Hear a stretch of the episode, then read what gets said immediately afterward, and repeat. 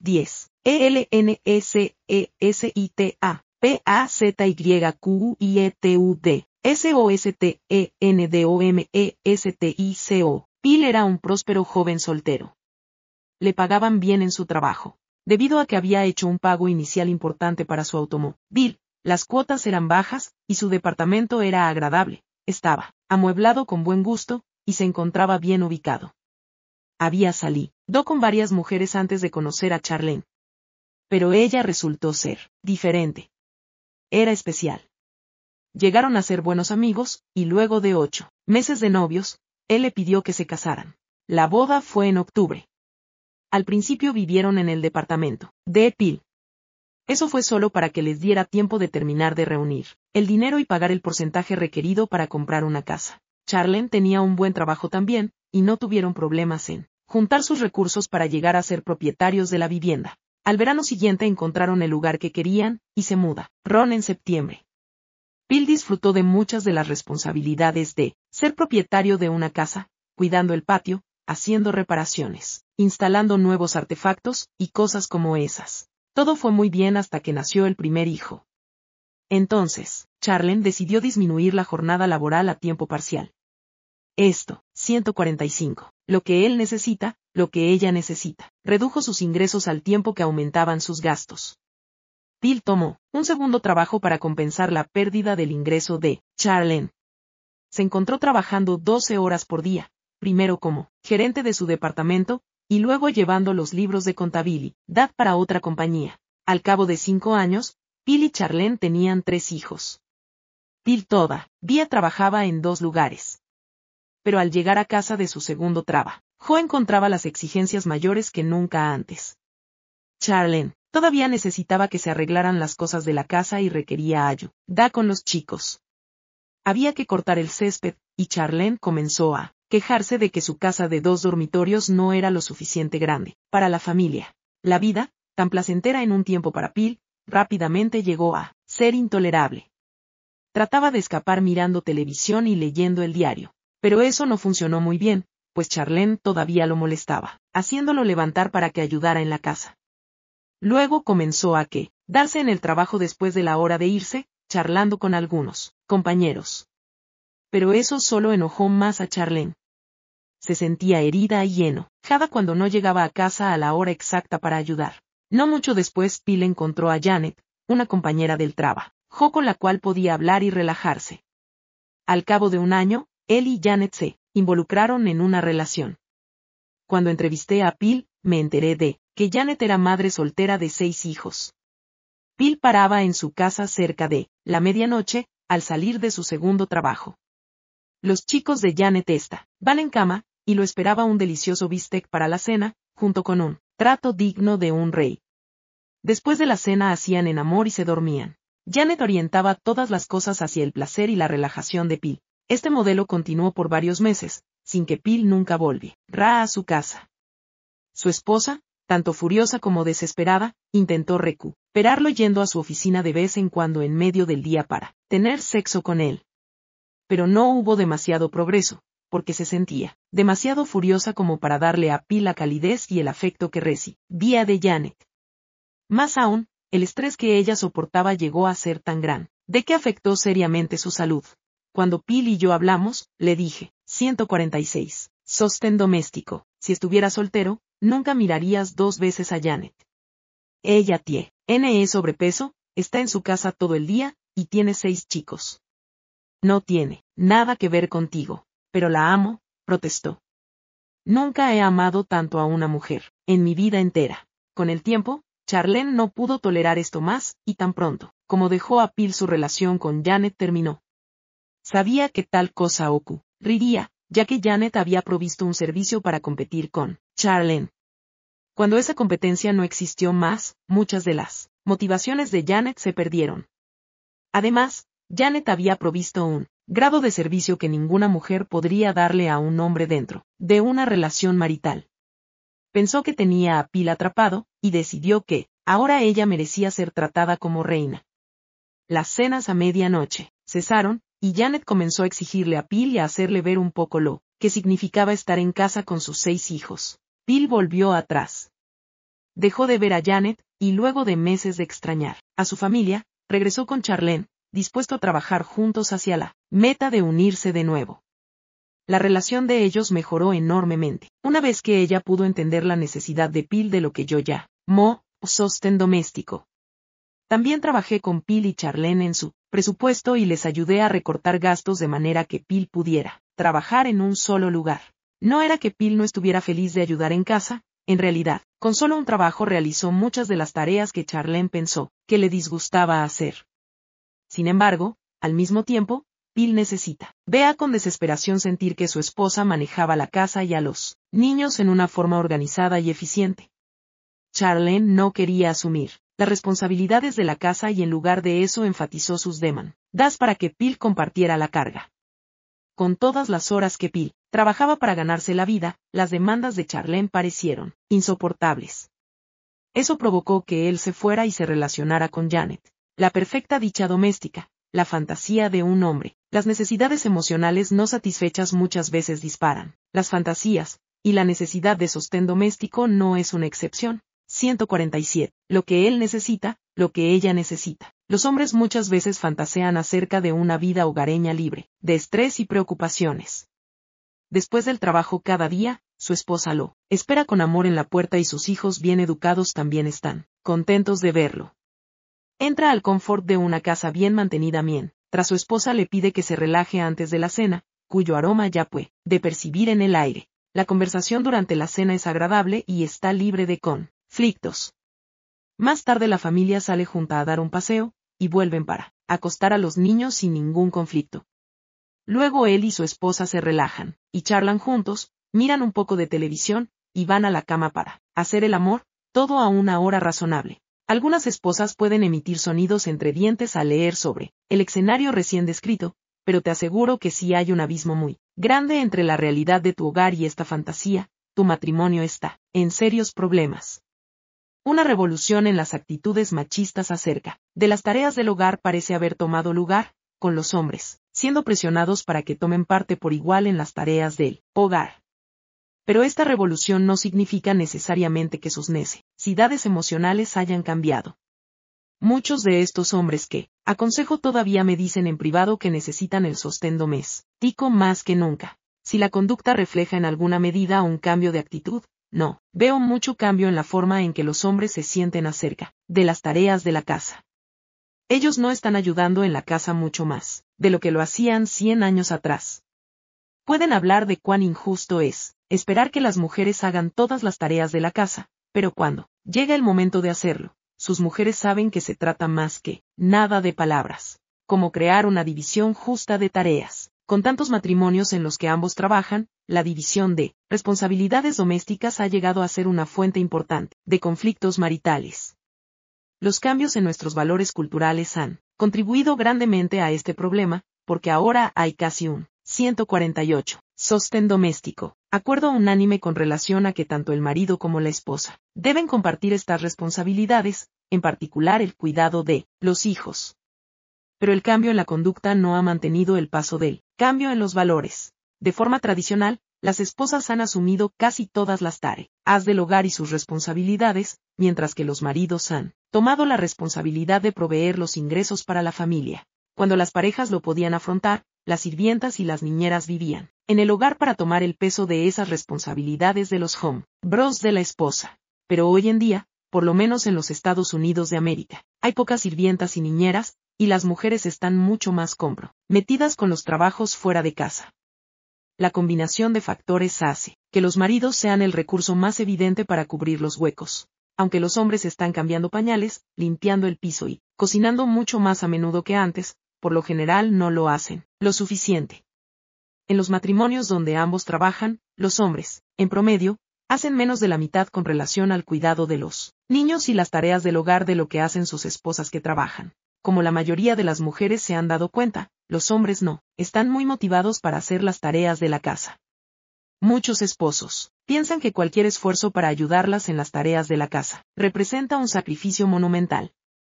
No obstante, desde la perspectiva de la esposa, él solo está haciendo una pequeña parte de su justa obligación de compartir la tarea.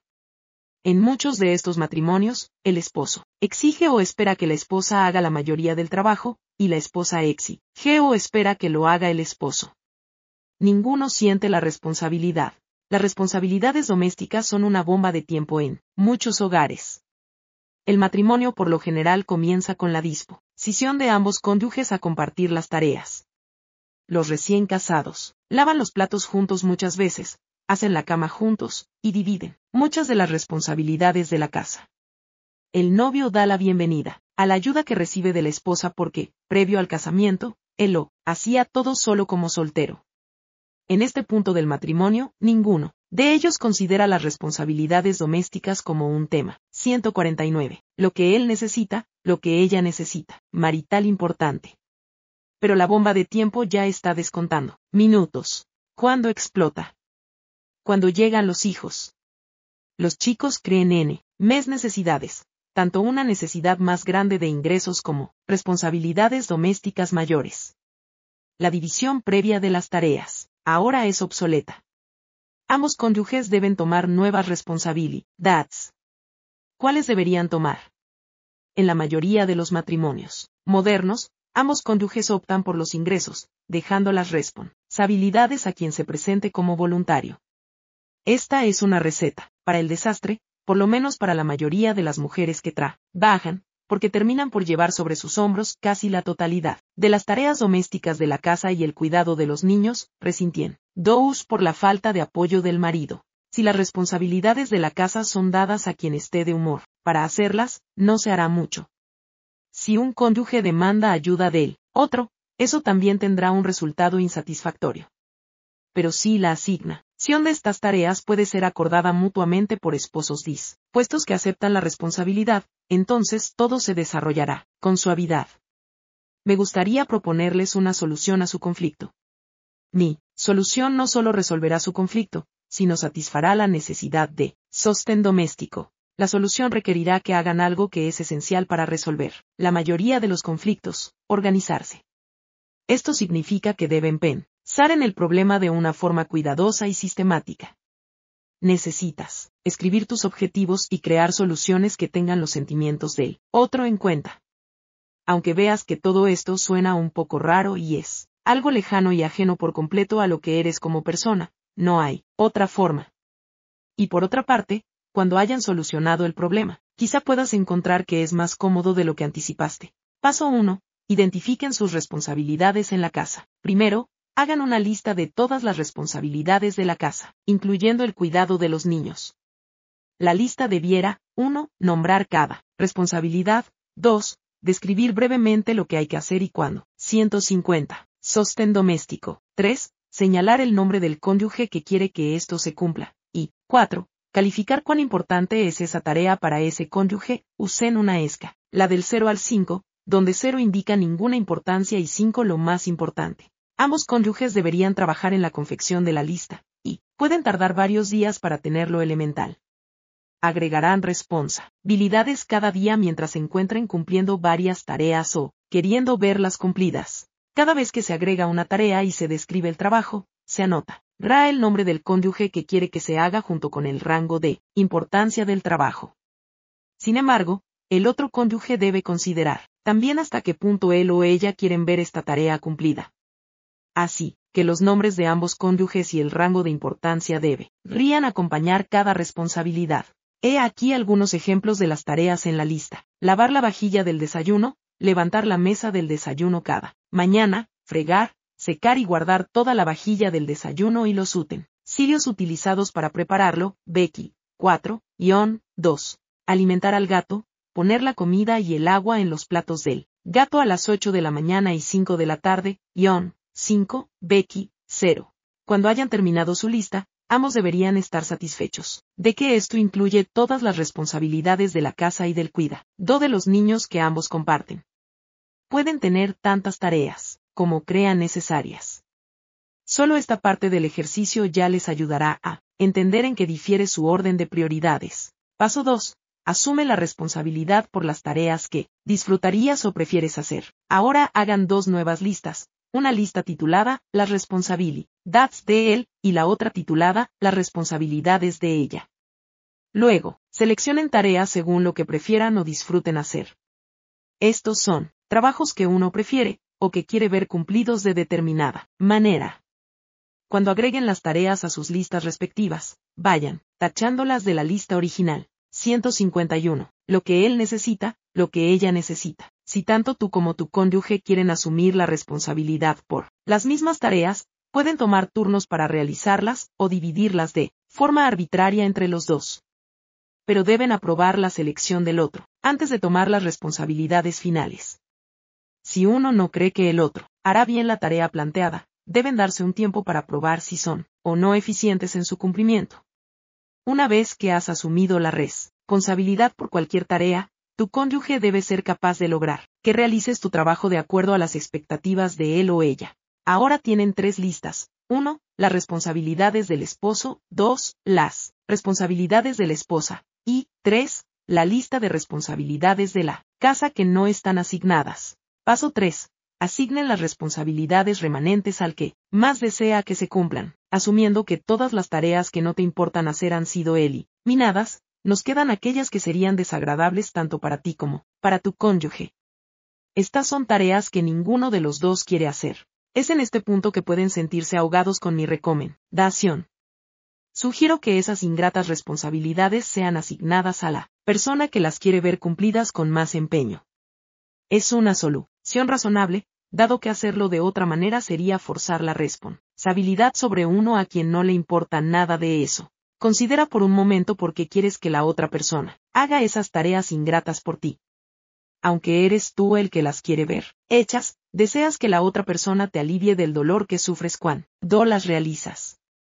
En otras palabras, quieres disfrutar del beneficio de tenerlas hechas, pero no estás dispuesto a sufrir para verlas cumplidas preferirías ver sufrir a tu cónyuge.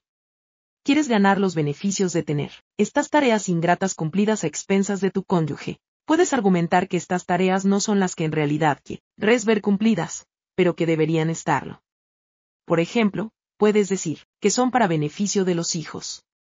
Pero cuando argumentas así, implicas que tu cónyuge es tan vago o tan descuidado que él o ella no sabe o no se preocupa por lo que está bien o lo que es mejor para los niños. 152. Sostén doméstico. Si esa es la forma en que piensas, es increíblemente irrespetuosa. Estás asumiendo que tu punto de vista de la situación es superior al de tu cónyuge.